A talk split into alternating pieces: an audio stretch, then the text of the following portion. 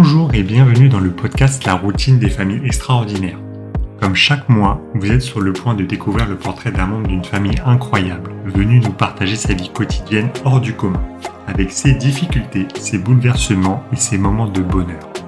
Je suis Jean-François, papa de jumelles extraordinaires et votre hôte pour ce podcast. Là, ils nous ont dit, euh, mais il a qu'un seul rein, vous êtes au courant Ah non, on n'est pas au courant qu'il a qu'un seul Mm. rein. Et là, c'était encore un coup de massue, euh, ouais, encore un coup de massue. Vous avez été plus de 500 à suivre les aventures d'Anaïs, de Christine et de Lindsay lors du lancement des trois premiers épisodes. Alors merci pour tout, en espérant vous retrouver aussi nombreux pour ce nouvel épisode. Aujourd'hui, c'est au tour d'Alice de se retrouver de l'autre côté du micro pour nous raconter tous les rebondissements qui ont suivi la naissance de Raphaël, leur quotidien à 5, ainsi que les difficultés rencontrées dans son rôle d'aidante. Bonne écoute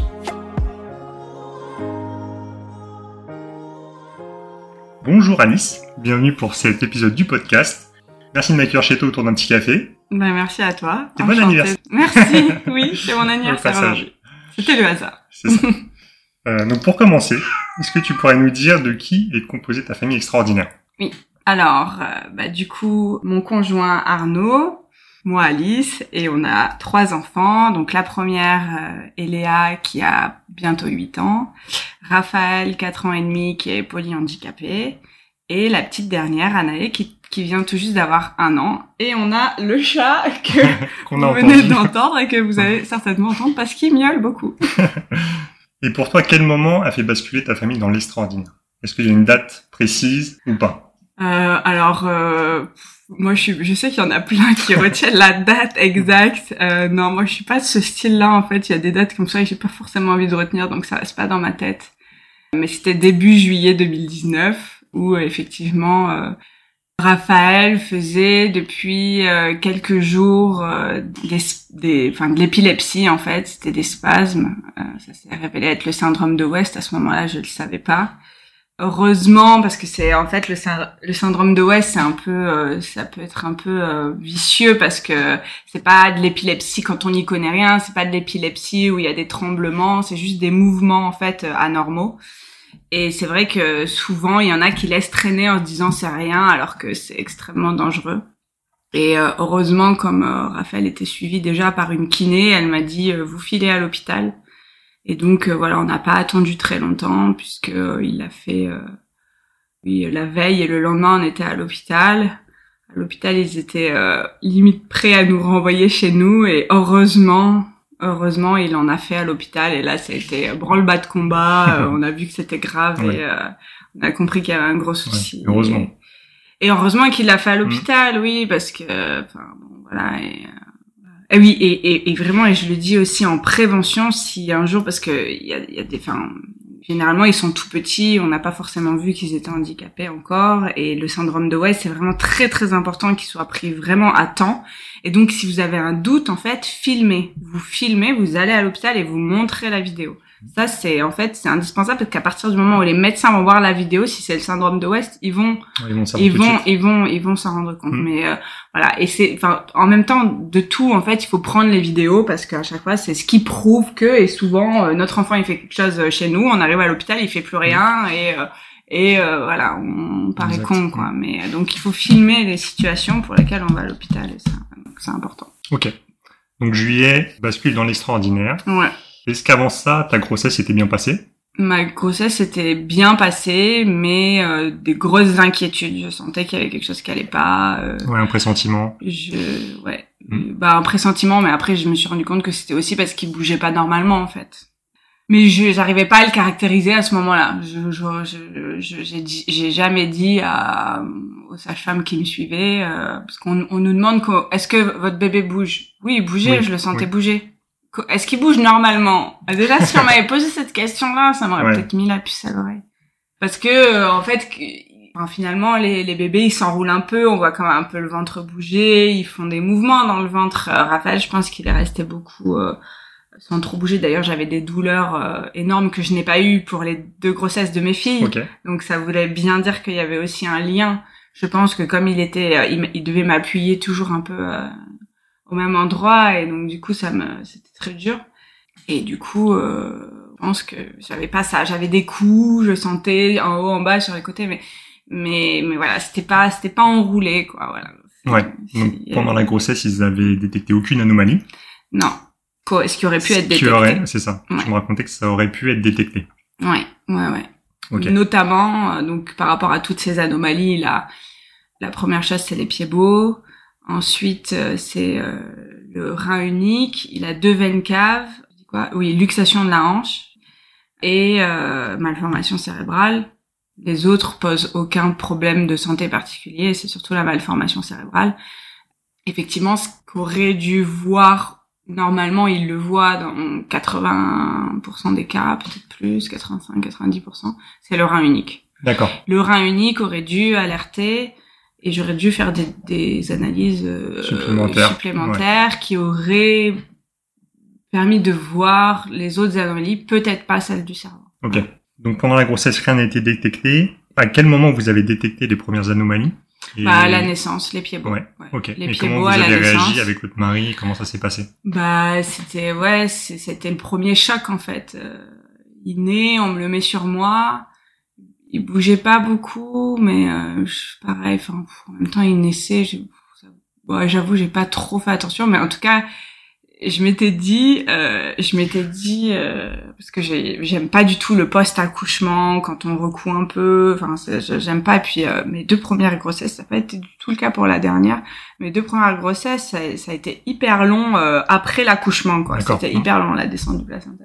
Donc je m'étais dit, euh, pour Raphaël, je m'étais dit bon ben je, je je je le touche pas entre guillemets pendant tout le temps. Je me concentre sur moi, sur les soins qu'ils me font, et après je m'occupe de lui. Et donc j'ai attendu qu'ils aient tout fini, et je me suis occupée de lui. Et donc il y avait plus personne dans la chambre, mais j'avais aussi fait un peu exprès.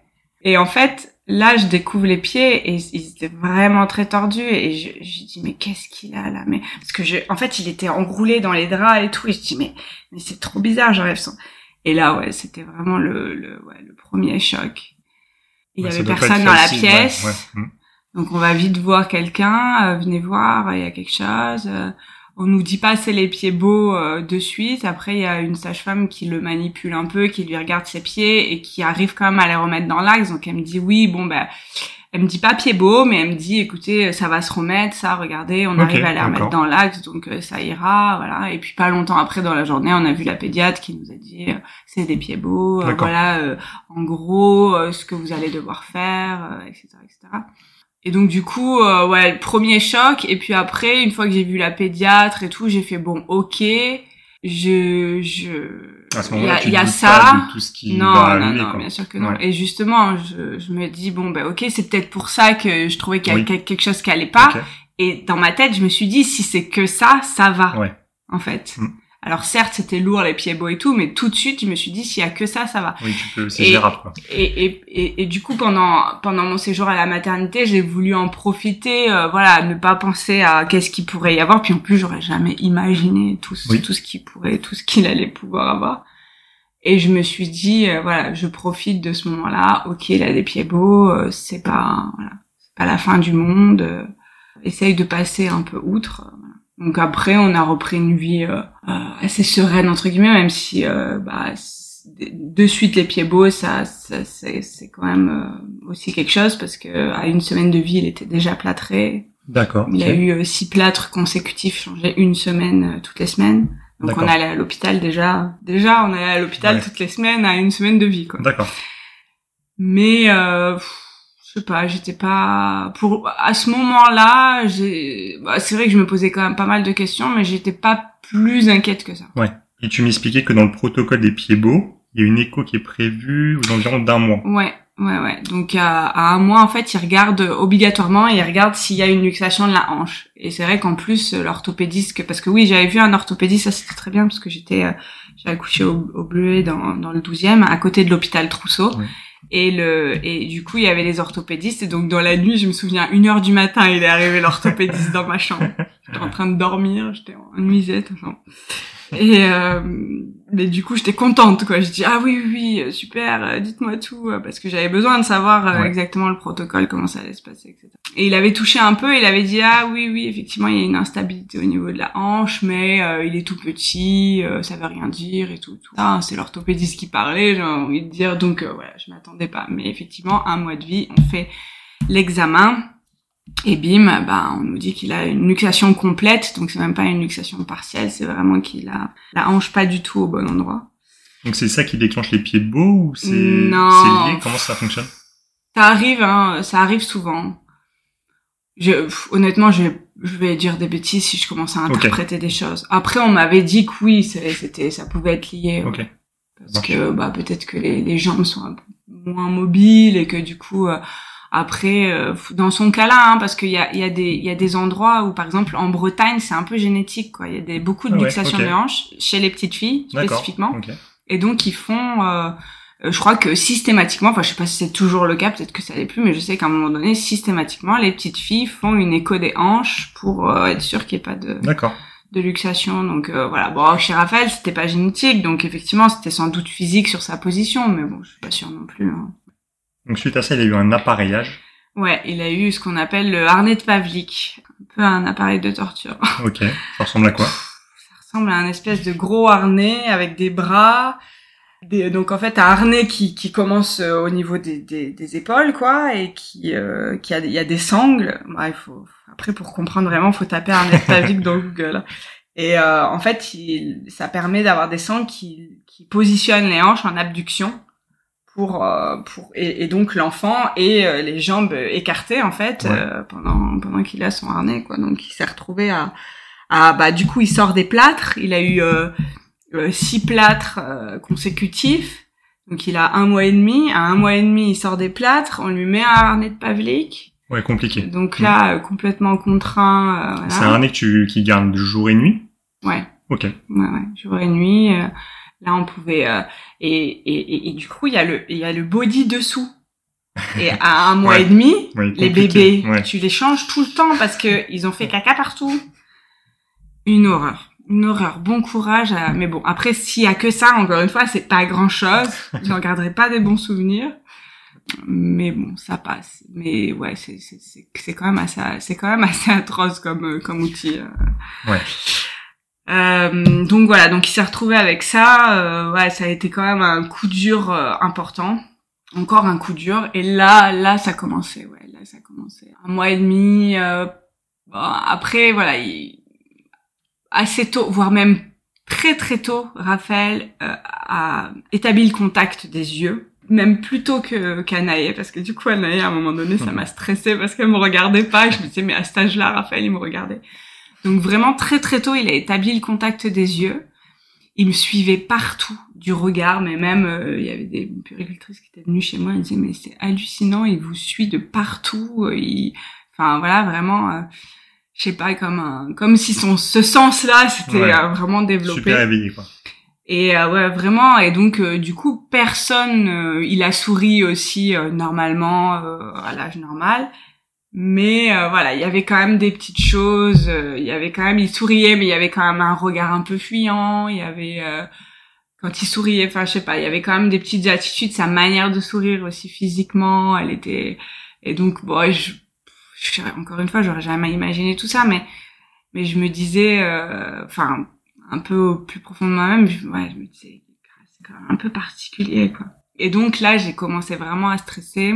Euh, Il y avait vraiment des choses. Ce harnais euh, était compliqué aussi à gérer, donc il a eu jusqu'à ces trois mois. D'accord. Donc voilà, la- cette période de un mois et demi, bon, on va dire après jusqu'à ces quatre mois, ouais, ça a été vraiment diffi- difficile. Jusqu'à quatre mois, c'est là où on a su. Mais donc il a eu jusqu'à trois mois. Trois mois, en fait, on lui a enlevé parce que ça n'a pas marché. Donc le harnais de Pavlik pendant un mois et demi, il a eu plus rien. Ok, sympa. Et t'es contente. Ouais, et en, et en plus, ce qui nous attendait après, c'était encore plus terrible. Parce qu'après vous avez passé une IRM. Ouais, si je donc dis pas de bêtises. ouais, alors l'IRM, ouais, c'était quand il avait donc effectivement pour euh, quand à trois mois, euh, juste avant qu'il finisse son son harnais. De toute façon, on savait qu'il ça servait à rien qu'il le garde plus longtemps, euh, ça reviendrait pas en place. Donc ils ont quand même fait une IRM pour voir si la hanche était remise, mais elle était pas remise. Et donc là, ils nous ont dit, euh, mais il a qu'un seul rein, vous êtes au courant Ah non, on n'est pas au courant qu'il a qu'un seul Mm. rein. Et là, c'était encore un coup de massue, euh, ouais, encore un coup de massue. Entre temps aussi, euh, il avait fait quand il avait son harnais, il avait, euh, il est allé chez une pédiatre qui sentait pas ses pouffées moraux. et donc du coup, on a dû aller faire une échographie cardiaque. Et là, on nous a dit la deux veines caves, bon, sans incidence particulière, mais bon, il y avait donc en gros, le rein, c'était la quatrième malformation qu'on apprenait. Ouais, tu dis la liste commence à s'allonger. Et là, ouais, là, ça commence à faire beaucoup et son développement n'est pas normal. Après, ça arrive hein, qu'il y ait plusieurs malformations, euh, sans qu'il y ait une malformation cérébrale et sans qu'il y ait une pathologie cérébrale. Hein, donc euh, voilà. Mais comme moi, je voyais que il y avait quand même quelque chose qui allait pas dans son développement. Là, c'est ouais, ça, ça a commencé à être très très dur.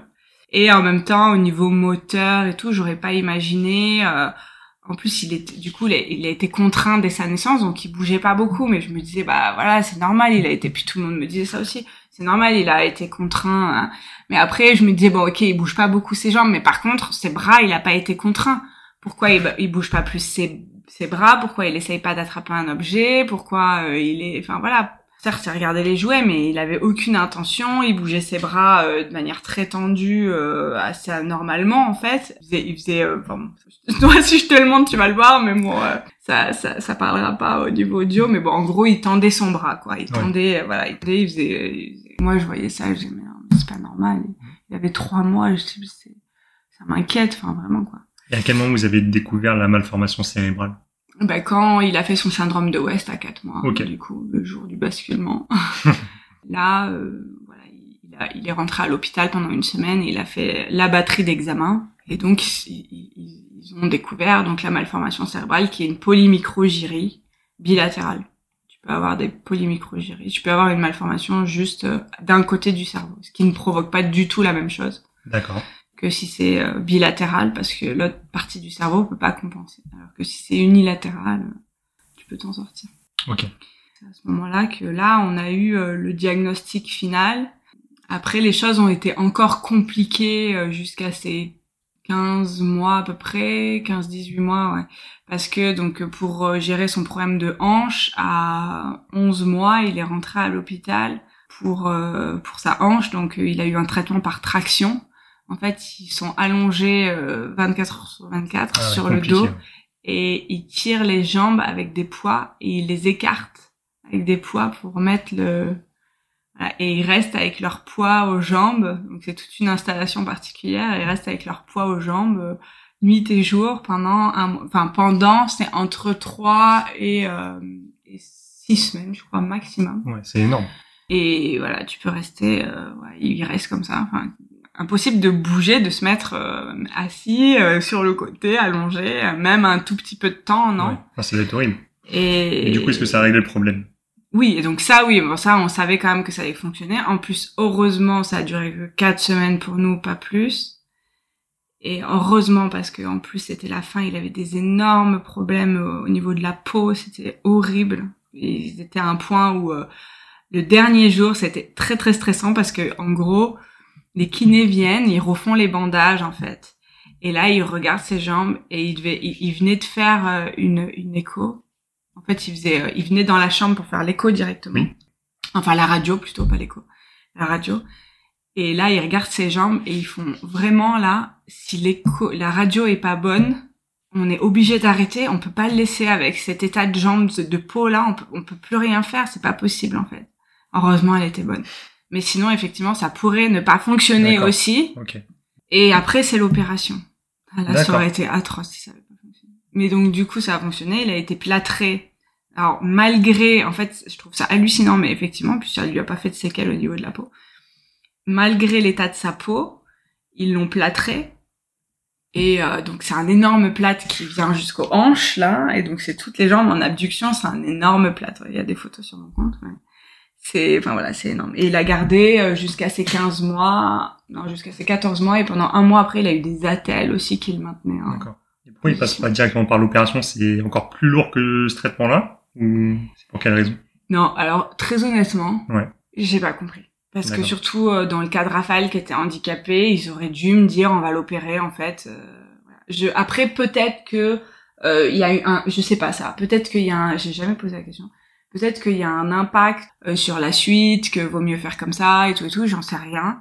Mais en fait, j'ai eu l'occasion après d'échanger avec une maman qui avait fait euh, l'opération.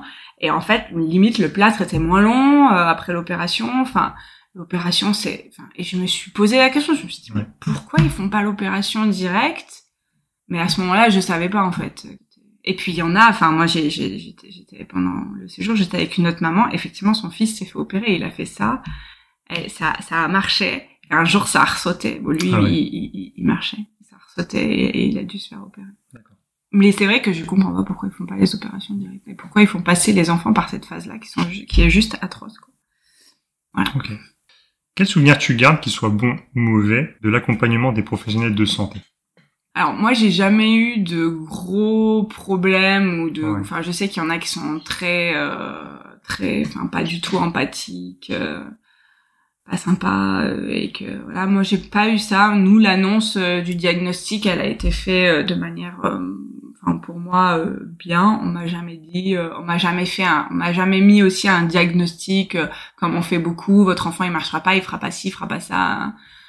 Par contre, on m'a dit quand même les choses clairement, on m'a pas menti quoi. C'était bah du coup, on était focalisé à ce moment-là, le jour de l'annonce du diagnostic, on dit qu'il a le syndrome de West. On me dit pas qu'il a une malformation cérébrale, mais donc je, pose la question, est-ce qu'il va ressourire? Et là, elle me dit, bah, je sais pas. Et effectivement, elle pouvait pas savoir parce que euh, le syndrome, bah, je l'ai pas dit tout à l'heure, mais le syndrome de West, en fait, c'est, euh, il y en a beaucoup qui sont pharmacorésistants. Et euh, Raphaël ne l'a pas été, c'est-à-dire que de suite le, le médicament a fait effet, qu'il n'en a plus fait au bout de quelques jours du tout, et qu'il n'a jamais eu de séquelles du syndrome de West alors qu'il y a beaucoup d'enfants qui sont pharmacorésistants, qui vont rester des, semaines, voire des mois à l'hôpital parce que euh, bah, le traitement fait pas effet et, et qui vont garder des séquelles euh, à cause de l'épilepsie euh, sur le cerveau. C'est pas le cas de Raphaël. Et donc du coup, quand on m'annonce ça, voilà, c'est les choses, elles étaient, euh, c'était pas non plus angélique, hein, voilà, bah non, je sais pas, voilà, mais de manière assez empathique. Moi, j'ai trouvé ça bien. Euh, c'était à Robert Debré, les neurologues et tout. C'est vrai qu'ils avaient été un peu, euh, je pense euh, que il y avait eu des familles avant qui avaient vécu des mauvaises choses et donc ils avaient été quand même sensibilisés à, ça. Donc ça, je trouvais que c'était bien. Moi, j'ai voilà, j'ai jamais eu de, ouais, j'ai ouais, de mauvaise expérience. Ouais, j'ai jamais eu de, ouais, j'ai jamais eu de mauvaise expérience en particulier. Par contre, ce que je trouve pas normal toujours, c'est que quand on nous enfin voilà, on est parti une semaine après l'hôpital. En fait, je sais pas, une petite pochette du handicap, des démarches à faire, des, enfin, et il y a des associations qui font ça très bien en fait, comme l'association Léa. Mais en fait, quand on sort de l'hôpital, on ne la connaît pas. On ne connaît pas les associations, on ne connaît pas les gens qui vont nous aider, euh, les professionnels chez qui on va aller. Enfin, alors moi, j'avais aussi de la chance parce que j'avais repéré en fait. Euh, donc euh, Raphaël est dans une crèche inclusive qui était euh, à côté de chez moi. Et, et, je la connaissais parce que quand j'avais fait des recherches pour ma première fille de crèche, je l'avais trouvée cette crèche et j'avais vu que c'est il y avait des enfants en situation de handicap et je me suis dit oh bah tiens ça peut être sympa pour ma fille. Bon finalement je m'étais pas plus renseignée que ça parce que parce qu'il les prenait pas, euh, il les prenait que euh, quand il marchait. Mais donc je, je connaissais, je savais que c'était pas loin et donc quand j'ai eu Raphaël très tôt, j'ai appelé parce qu'il y a un cabinet thérapeutique euh, qui est à la crèche et on pouvait aller au cabinet thérapeutique avant que l'enfant aille à la crèche. Donc en fait, je suis allée dans ce cabinet thérapeutique euh, très tôt. Raphaël il devait avoir euh, bah, le temps. Bah, bah, il y a eu il y a eu les deux mois de vacances, donc c'était début juillet. On est sorti, on a fait nos deux mois de vacances. Je les ai contactés, puis en septembre, et, il y était quoi. Donc ouais, il avait sept mois, quelque chose comme ça. Et donc euh, voilà, j'avais déjà la possibilité d'échanger avec des professionnels et j'avais déjà trouvé l'endroit ouais. qu'il fallait pour Raphaël, ils sont déjà, c'était déjà, c'était déjà, enfin voilà, j'avais déjà un contact. Mais c'est vrai que, euh, ouais, ça, je trouve que c'est vraiment, il y a vraiment des choses à faire et les associations, elles ont pas assez, elles ont pas assez les moyens d'aller dans les hôpitaux, d'aller voir. En fait, c'est aux neurologues, à un moment donné, aux médecins et aux neuros, parce que la plupart, enfin, pas que les neuros d'ailleurs, parce que bah, c'est vrai que c'est souvent le neuro qui gère le handicap, mais il n'y a pas que. Mais en tout cas, voilà, quand on a quand on a détecté un handicap, euh, euh, il faudrait que les médecins euh, qui nous suivent, mais même les pédiatres à la rigueur, enfin voilà, ils s'occupent du diagnostic, mais pas forcément de l'accompagnement. Comme quand on, accouche et qu'on sort de la maternité avec une pochette avec plein de prospectus, ben qu'on ait ça pour le handicap, quoi. C'est un truc, voilà. Donc ça, je trouve que c'est c'est vraiment quelque chose qu'à revoir. Quoi. Ok. Mais sinon, non, pas de pas de mauvaise ni de bonne expérience particulière. Euh, j'ai eu la chance quand même de, de j'ai la chance toujours d'être relativement bien accompagnée. J'ai eu des mauvaises expériences euh, comme tout le monde, hein. par exemple l'ophtalmo à Robert Debré, ça a été une catastrophe. Euh, voilà, je suis allée ailleurs. Bon, voilà, il y a il y a y a, y a des petites choses, c'est pas parfait mm. quoi, mais puis on arrive à trouver des alternatives. Voilà. En particulier, tant mieux, tant mieux. Ouais. Au bout de deux ans, vous avez monté votre association, ouais. Ritournel et Raphaël. Ouais. Est-ce que tu peux nous dire dans quel but et qu'est-ce que vous avez pu réaliser avec ça? Alors on a donc déjà en fait, euh, c'est important à le dire, c'est que moi j'ai vite euh, réalisé en fait euh, ce qu'avait Raphaël. Avant même d'avoir le diagnostic, en fait j'ai passé je crois deux nuits blanches sur internet à regarder des choses pour savoir ce qu'il avait. Et je suis tombée sur des associations qui parlaient de paralysie cérébrale. Donc Raphaël, il n'a pas une paralysie cérébrale due à un manque d'oxygénation à la naissance, il a une paralysie cérébrale quand même, mais due à une malformation. il y a quand même une déficience euh, euh, au niveau du, du, du, cerveau. Et en fait, euh, bah merci à ces associations parce que grâce à elles déjà, j'ai pu déjà voir, euh, enfin voilà, imaginer, enfin voir ce que pourrait avoir Raphaël, me projeter un minimum même si on se projette pas forcément sur les handicaps les plus lourds quand on voit des enfants plus grands, etc., etc. Mais ça m'a permis de, ouais, déjà d'appréhender le sujet et, je trouvais ça important. Et quand j'ai vu tout ça, je me suis promis à ce moment-là, donc Raphaël avait quatre mois, que euh, je montrais aussi une association pour lui. Euh, parce que je voyais que c'était nécessaire, parce que les parents le faisaient aussi, parce qu'il y avait plein de thérapies, qu'il y en a qui allaient à l'étranger et tout et tout. Et j'ai dit, bah, s'il faut le faire, on le fera, en fait et euh, parce que je trouve que c'est aussi important justement de, de, bah, de, parler de son enfant, de parler de sa pathologie pour les prochaines familles qui arrivent et que moi j'en avais eu besoin et ça m'avait servi et donc du coup bah, c'était aussi bien de pouvoir le faire pour pour euh, bah, pour les autres. Donc effectivement bon ça a pris quand même du temps, j'ai mûri le truc. Bon moi je suis un peu longue à faire les choses quand je les fais seule j'ai mûri un peu le, truc, mais moi j'ai voilà, j'ai fait tout toute seule. J'ai imaginé mon le nom, le logo, euh, euh, le site internet. Euh, enfin voilà, donc les choses. Et j'avais envie que tout soit carré le jour où je sors le truc. Il y en a qui se lancent et qui et qui font tout au fur et à mesure. Et c'est très bien aussi, mais et c'est mieux peut-être même parce que moi en fait j'ai trop traîné deux ans et demi. et du coup ça donc c'est une association qui est principalement dédié à Raphaël, donc pour lui financer euh, des stages, principalement des stages de rééducation intensive, mais aussi du matériel, parce qu'il y a beaucoup de matériel qui est pas pris en charge ou partiellement pris en charge, du matériel qui coûte souvent très très cher. Donc par exemple, la poussette médicalisée de Raphaël vaut 5700 euros, euh, remboursée par la Sécu 1200 euros.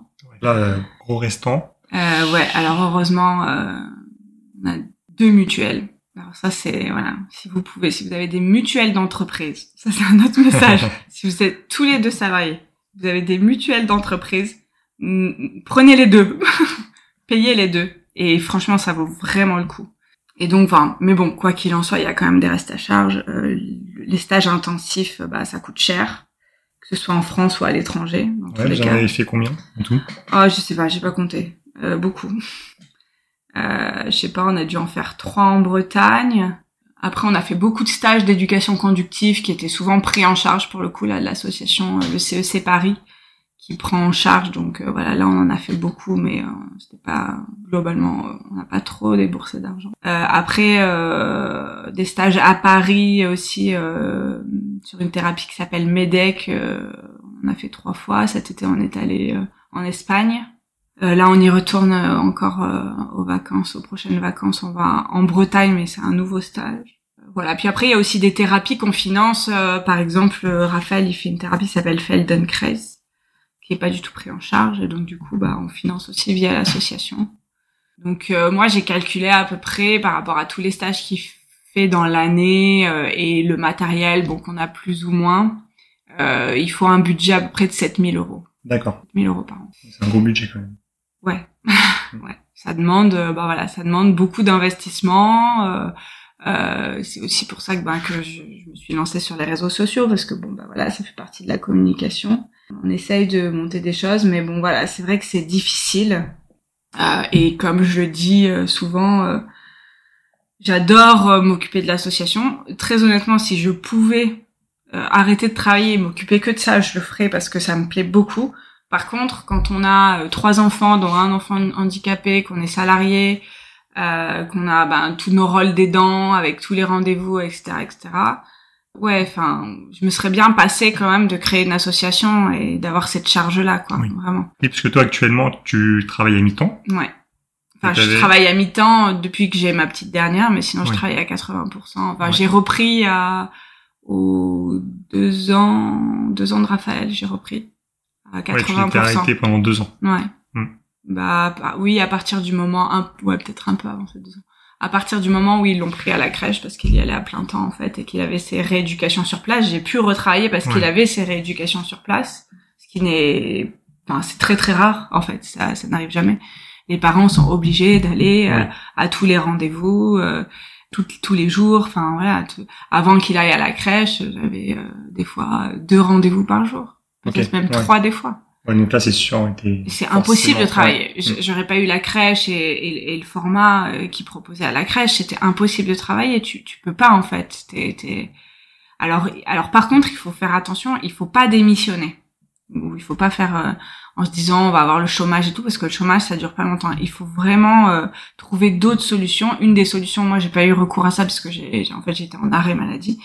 Mais après, il y a la JPP, la JPP, l'allocation journalière de présence parentale. Maintenant, en plus, elle a été mieux valorisée. En gros, si on, si on est à plein temps à JPP, euh, euh, je crois que ça représente un SMIC. D'accord. C'est bon, déjà pas mal. Après, mmh. si on a des gros salaires, c'est ça représente beaucoup moins. Mais euh, voilà, c'est ça peut dépanner un petit ouais, moment. C'est mmh. déjà c'est déjà pas mal. Et ouais, il faut pas il faut pas quitter son boulot.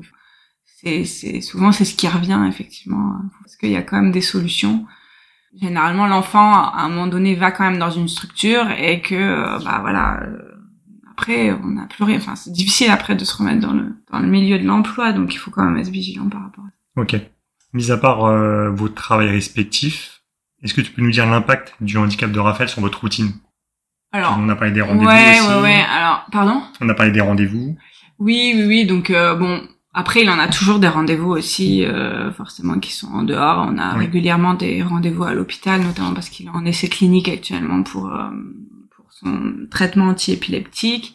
Donc on y va souvent, il y a toujours des rendez-vous à droite, à gauche, hein, des suivis, euh, il y a toujours pas mal de choses. Donc, donc dans tout le cas, et c'est pour ça que j'ai voulu reprendre à mi-temps aussi, parce qu'en plus, la, la, grande aussi a des, a des petits soucis, donc il a, il a fallu gérer. heureusement que je suis à mi-temps parce que au final, bah voilà, j'aurais jamais réussi à faire rentrer tout ça parce que mine de rien, bah, Raphaël a quand même des rendez-vous, euh, pas toutes les semaines, mais ça peut arriver et encore. Hein. Si on le dit, à mon avis, il a, enfin si, déjà il a un rendez-vous par semaine parce qu'il va chez un, un autre kiné en, en indépendant. Et après, euh, après euh, les rendez-vous à l'hôpital, quand il faut refaire les attelles ou les, enfin des choses, il y a toujours, il y a toujours quelque chose. Donc effectivement, euh, ça, ça a un impact. Est-ce qu'il a des médicaments au quotidien? Ouais, le soir, il prend un anti, son, son anti-épileptique, donc ça, c'est un peu lourd. Non, le plus difficile chez Raphaël, c'est son alimentation. Ouais. De l'oralité. C'est les, repas, ouais. C'est les repas. Les repas sont longs, les repas sont, enfin, pris en très petite quantité, il mange pas grand chose, le poids est compliqué, enfin, ouais, c'est, c'est le, c'est le plus dur, euh, c'est le plus dur il est encore petit, donc euh, le porter, les transferts, etc. Bon, pour le moment, je trouve que ça va encore. Il y a eu une période où, quand il était plus petit, il était ultra pénible parce qu'il voulait pas se mettre dans ses installations et donc du coup, il faisait de l'hyper-extension, on n'arrivait pas à le mettre, ça c'était un enfer. Mais par contre, on le donnait à n'importe qui d'autre que son père et sa mère. On disait, bah tiens, tu veux pas nous aider à le mettre dans son siège? Il y allait direct. Et ça, c'était dur. À un moment donné, on n'arrivait pas à l'installer, on le mettait par terre, mais il pleurait. Enfin bon, bref, c'était, c'était l'opposition. Il a vraiment eu sa période d'opposition, Raphaël, mais vraiment, vraiment. Et là, c'était vraiment dur. Aujourd'hui, il est quand même vachement plus cool sur ça. Voilà, on le transfère d'un truc à l'autre. Il est tout le temps assis, on le porte beaucoup moins. Ouais, les nuits, les nuits, des fois, ça peut être un peu compliqué. il bouge énormément la nuit. Il se retrouve genre la tête aux pieds, il se retrouve en bas de son lit, enfin je sais pas, il se retrouve sur le ventre. Euh, mon homme à chaque fois il dit tu cherches la vague, là t'es es sur ta planche de surf, tu, tu, ouais voilà, mais dans la nuit quoi. Donc euh, et en fait, comme il a besoin, euh, aussi qu'on l'aide, qu'on le remette, quand voilà, bah il est dans notre chambre. Il a un lit médicalisé dans notre chambre. Ok. Après, on essaiera peut-être un jour de le remettre dans, dans sa chambre, mais bon là, il y a sa petite sœur dans sa chambre qui a un sommeil ultra léger, donc du coup, euh, voilà, c'est pour le quotidien, c'est ça. Après, on s'empêche pas de sortir, on s'empêche pas de vadrouiller. Bah là, on revient de vacances, on a fait 3000 kilomètres, euh, voilà, ça va. On est, là, on, on essaye, j'espère. Je crois que c'est toi. On programme un gros voyage pour 2024. J'espère qu'on va y arriver. c'est cool. Mais euh, ouais, après ça demande. En fait, c'est de l'organisation. C'est sûr que c'est plus un enfant handicapé. On peut on peut faire beaucoup de choses, mais après, on peut pas faire des choses au dernier moment. Tu peux pas dire ce soir, allez, on part en week-end ou on part. euh, non, c'est pas possible. Ça, c'est pas ça. Si, il y en a qui peuvent peut-être le faire. mais quand quand t'as du matériel, quand enfin ouais, quand t'as besoin de matériel, que ce soit du matériel pour euh, oui pour sa motricité ou euh, ou même du matériel médical euh, d'alimentation. Bon, il a pas de, il est pas nourri par gastrostomie, enfin par sonde de manière générale. Mais euh, peut-être que ça arrivera un jour. Enfin, il y en a qui ont des appareils respiratoires, il y en a qui ont pas mal de choses. Donc euh, du coup, ouais, c'est c'est pas évident, mais en tout cas, on, enfin voilà, pour ça, on veut pas que ce soit un frein. Oui. euh, Donc, à Raphaël, il va à la crèche, comme tu me disais. Mm, mm, il mm. va aussi à l'école. Ouais, ouais, ouais. Bah depuis l'année dernière, donc on a eu beaucoup de chance là aussi, parce que donc euh, l'année dernière, j'étais allée voir euh, ma fille est dans dans une école qui est l'école de secteur de notre ancien appartement. Et donc l'école, il y a l'école maternelle et l'école primaire. Et elle était à l'école maternelle du même de la même école. Et là aujourd'hui on a déménagé, donc c'est pas la même école de secteur la maternelle. Donc j'étais allée voir la directrice, j'avais parlé de la, on se connaissait du coup, j'avais parlé, de- en plus elle connaissait Raphaël. euh. Et donc je lui explique, alors elle m'explique les démarches à suivre. Il fallait faire la première chose qu'il fallait faire, c'était une demande de dérogation parce que c'était pas l'école de secteur. Demande de dérogation qui a été acceptée dans la journée, j'ai halluciné. Un message à la mairie, j'ai une réponse dans la journée, incroyable. Donc j'étais trop contente, j'avais un peu peur parce que bon en plus ouais, c'était pratique par rapport à ma fille aussi. Et la directrice euh, géniale, en fait elle avait donc du coup elle a un peu anticipé Raphaël et euh, elle avait elle avait des stagiaires à qui elle a proposé de, de, de faire la formation pour être AESH. Et donc euh, elle en avait elle en a recruté deux. Elle a dit euh, à l'académie bah je vous en laisse une mais vous m'en laissez une et elle a gardé la meilleure qui est génialissime.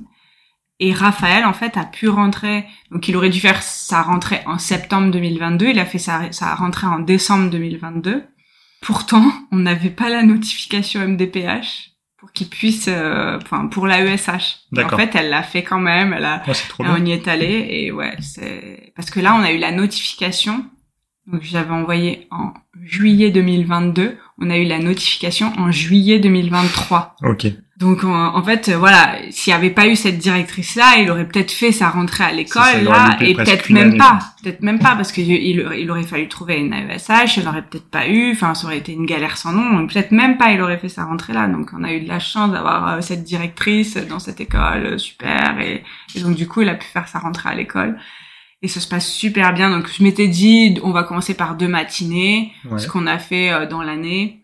Je pense qu'on va essayer d'augmenter un petit peu euh, maintenant parce que ça se passe vraiment très très bien. Il est trop content. Des fois, il comprend même pas pourquoi il doit partir euh, parce qu'il part plus tôt. euh, parce que je dois le ramener à sa crèche, sa crèche avant l'heure du repas pour qu'il puisse manger à sa crèche. Donc c'est un peu compliqué, mais euh, ça se passe super bien. Et c'est vrai qu'il y a beaucoup de parents des fois qui hésitent euh, dans les handicaps lourds comme Raphaël. Mais j'ai envie de dire, euh, faites-le comme vous le sentez, puis vous verrez euh, si ça votre enfant il est bien ou pas. Exact. Puis, euh, puis en l'occurrence, en plus, euh, il a de la chance parce qu'il a une super maîtresse. euh, il a un lapin dans sa classe. la maîtresse joue de la guitare. Enfin bon, tout ce qu'il aime, quoi. Ouais. Les animaux, la musique, euh, c'est bon. Et quand Raphaël avait trois ans, vous avez décidé d'avoir un nouvel enfant. Mm. Comment ça s'est passé cette grossesse? Est-ce que tu as été suivi en particulier? Oui, oui. Alors euh, la grossesse s'est très très bien passée. J'ai eu un suivi à Robert Debré en anténatal. Ce que j'ai pas dit dans dans tout ça avant, c'est que on a fait des analyses génétiques et euh, Raphaël, enfin rien n'est revenu. Donc on a fait le génome, on a fait le max des analyses génétiques. Et en fait, quand on a, quand j'ai, quand été enceinte, on n'avait pas les résultats du génome. Ok. Mais on avait eu déjà des premiers résultats et on voyait, enfin bon, je sais pas, l'espèce de, je, je, je savais qu'il y allait rien qui allait revenir, mais en même temps on n'était pas sûr. Mais euh, quand on connaît euh, l'anomalie génétique, on peut faire euh, une amyosynthèse, voir un truc même avant, j'ai oublié le nom, pour voir si le bébé a la même anomalie. Ok. Et là, en l'occurrence, ben on pouvait pas et assez rapidement parce que du coup ils accélèrent les choses quand on est enceinte. Hein, souvent, souvent ils accélèrent les choses. On a eu le, la réponse du génome au début de ma grossesse. Okay. Bon, ben, on savait déjà qu'il y ouais, avait rien. Ça nous a rassuré un petit peu. C'était déjà pas mal. Euh, mais on n'a pas du tout fait de d'amyosynthèse ou quoi que ce soit parce que de toute façon il, il, pouvait rien chercher en fait. Il pouvait rien chercher. Il y avait rien de particulier au niveau des traceurs qui regardent sur par exemple sur la trisomie 21 ou sur ce genre de choses. Donc euh, dans tous les cas euh, voilà il y a, y, y a rien qui nous a proposé. La seule chose qu'on nous a dit c'est la, la seule chose qu'on peut faire c'est une IRM mais ça sera que à 34 semaines oui à la fin ça Ouais. fait environ six mois de Euh, grossesse. non, non, plus, plus. Un peu plus Ouais, ouais, ça fait sept mois, euh, sept mois et demi, ouais. Sept mois et demi de grossesse. Donc, euh, donc ouais, euh, bon, je savais, hein, ça, on avait déjà posé ces questions-là. Donc on- voilà, on, on, on savait que dans tous les cas, on n'aurait pas une réponse sûre que euh, il y ait pas la même chose que Raphaël. Après, comme il y avait quand même d'autres malformations chez Raphaël, ça, il pouvait le voir de suite. Donc tout de suite, on a eu une échographie cardiaque euh, très très vite. hein, on a eu une échographie cardiaque pour voir s'il n'y avait pas de veine cave. Les reins, bah, c'était très regardé tout le temps, à chaque fois, voilà.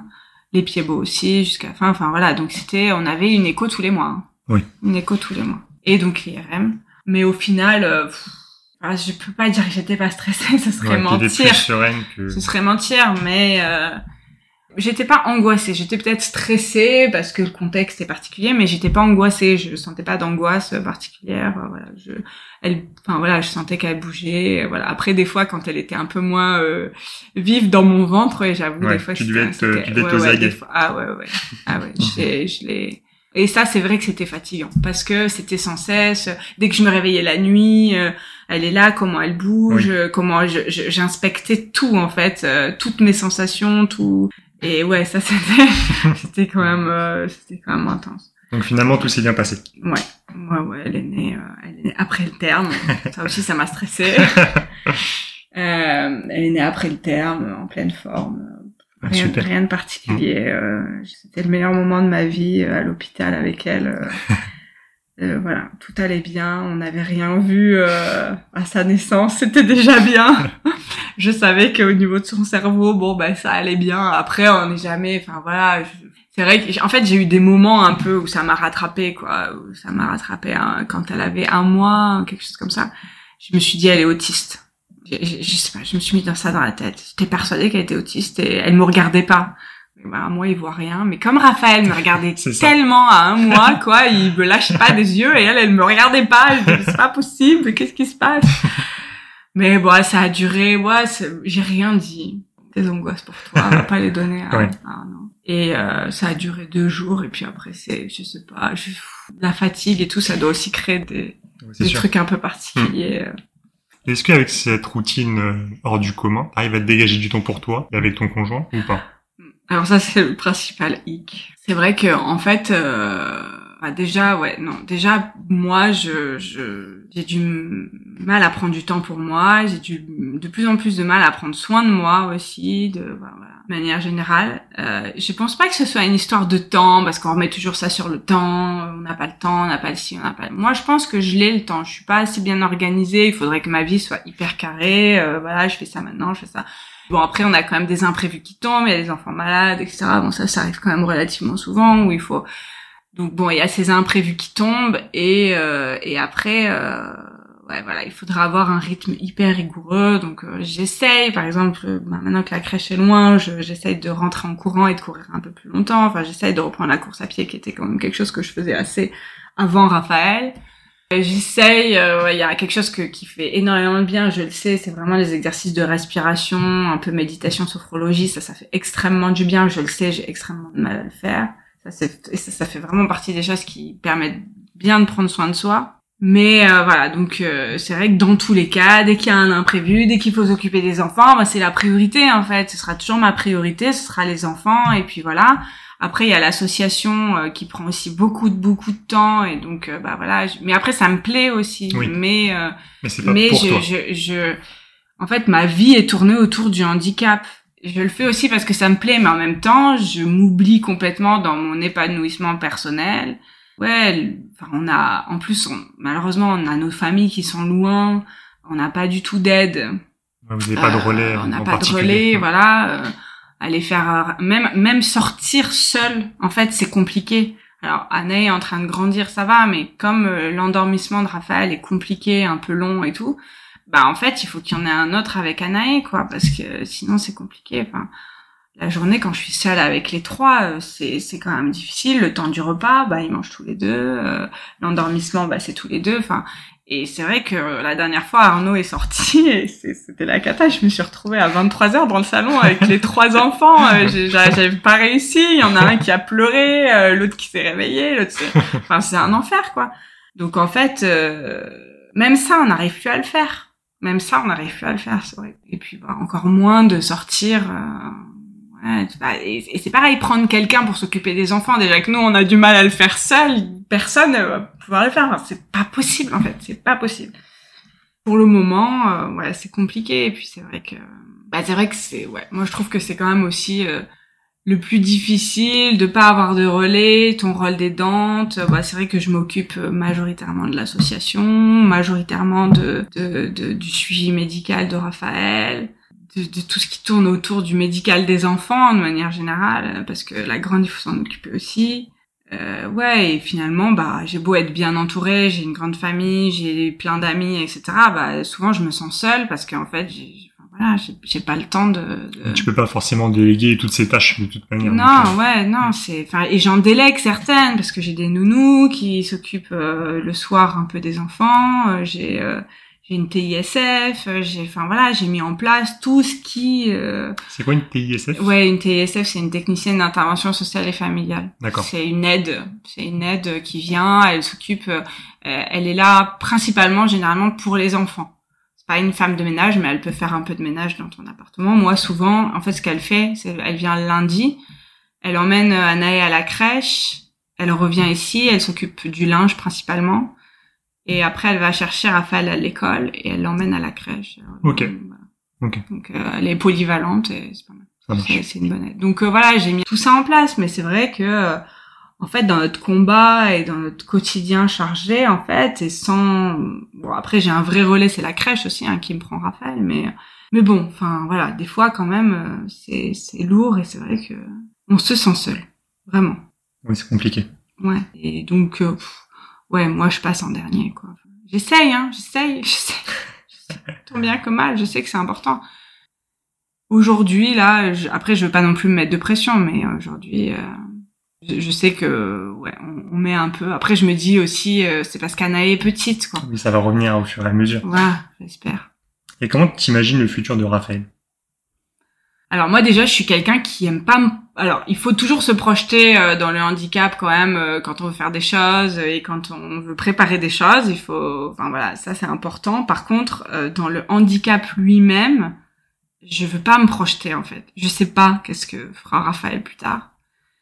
Moi, je lui donne toutes les clés pour qu'il fasse le maximum, en fait. Je fais tout, tout mon possible pour qu'il puisse progresser au niveau moteur.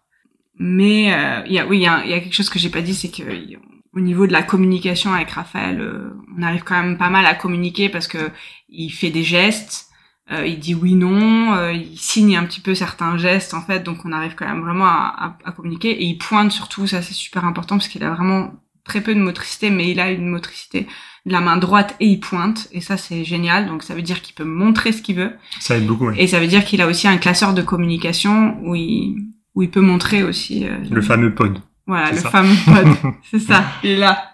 Il est là sur la table. Et donc euh, ça c'est quand même énorme parce que voilà il y a ça. Donc à la rigueur si j'ai un souhait c'est que il développe cette communication qu'il puisse avoir euh, voilà qu'il puisse en fait juste pouvoir s'occuper seul quand il sera plus grand. Déjà mon premier souhait en fait c'est ça. Après au niveau moteur dans les déplacements dans dans, dans ce qui sera faire je me projette pas je pas envie en fait parce que j'ai pas envie d'être déçu si finalement il n'y parvient pas et voilà mais euh, voilà. ce que j'espère le plus c'est que au niveau communication euh, il aura les outils vraiment euh, informatiques maintenant il y a des tablettes il y a des choses et comme euh, voilà j'espère vraiment qu'il pourra progresser là-dessus qu'il pourra s'occuper en fait. Alors pas que sur un pas que sur un ordinateur sur une, sur une tablette, mais au moins que voilà. Ce qu'il fait hein, d'ailleurs là, il est capable de jouer à un jeu. Euh, heureusement parce que ça nous fait quand même pas mal de répit dans notre quotidien, euh, qu'il puisse savoir savoir faire ça parce que sinon il faut l'occuper, il faut l'occuper sans cesse en fait. Ça c'est vrai que j'en ai pas parlé dans le quotidien, mais le quotidien c'est ça, c'est-à-dire que Raphaël, il a besoin d'être distrait comme n'importe quel enfant de 4 ans et comme il peut pas rien faire par lui-même, et eh ben il faut jouer avec lui quoi. Alors des fois il joue un peu tout seul hein, mais euh, sans, hors tablette. Et il joue tout seul sur la tablette. Oui, c'est pour lui aussi quoi qu'il puisse euh, jouer tout seul, qu'il puisse euh, communiquer. ouais, communiquer, qu'on le comprenne et qu'il puisse demander ce qu'il veut, qu'il dise là où il a mal, qui c'est déjà énorme en fait. Ce serait exact. pour nous, ce serait vraiment énorme. Après, euh, on a essayé de faire des tests cognitifs pour voir l'âge qu'il avait au niveau cognitif, sauf qu'il n'a rien voulu faire. Il disait non. Non. J'ai dû, dû filmer, j'ai dû filmer des trucs et tout. Mais euh, voilà, il est capable, il est capable, il est capable de voilà. Je, je suis pas sûre qu'il ait son âge cognitif, mais en tout cas, par exemple, il reconnaît les couleurs. Oui. Déjà à partir de ce moment-là, il reconnaît les couleurs, c'est que bon bah il a pas un an oui. d'âge cognitif. On verra pour la suite, mais moi ce que je lui souhaite en cas c'est c'est ça. Pour finir, qu'est-ce que tu retiens de toutes ces épreuves? Bah, beaucoup de choses, beaucoup de choses, mais euh, je pense que je pense que quand on quand on a un enfant différent comme ça, on relativise sur, euh, je pense que tout le monde le dirait, c'est on relativise sur ce qui est pas très important, on garde ce qui est important, et donc du coup ça nous fait aussi apprécier euh, plus certains moments en fait peut-être le, le, besoin de se surpasser aussi, peut-être euh, voilà faire des choses qu'on n'aurait pas fait. Euh, par exemple un troisième enfant, c'est peut-être quelque chose qu'on n'aurait pas fait si euh, si on n'avait pas eu un, Raphaël. Il n'y a pas de limite, euh, que finalement on peut faire tout ce qu'on a envie de faire et, et, de les faire surtout, surtout quand on a envie de les faire, de les faire. Enfin le message ouais qui est important c'est que même avec un enfant handicapé, on peut être heureux et on peut peut-être même être plus heureux parce qu'on conscientise beaucoup plus qu'est-ce que ça veut dire être heureux. Et là, je le vois avec euh, ma petite troisième, en fait. Je, je passe ma, ma journée à la regarder, à regarder euh, ses, moindres petits développements et à passer du temps avec elle. Et, et, y a, enfin, voilà. et on priorise le plus important. Aujourd'hui, le plus important, c'est euh, mes enfants, c'est de les voir grandir, s'épanouir et et quand je vois ma petite dernière euh, bah voilà se développer correctement et tout et et ce que ça emmène comme bonheur. Et même si j'ai passé mon été à courir derrière elle euh, quand elle était à quatre pattes mais je m'en fiche en fait. Juste j'avais les yeux sur elle et c'était le plus important pour moi.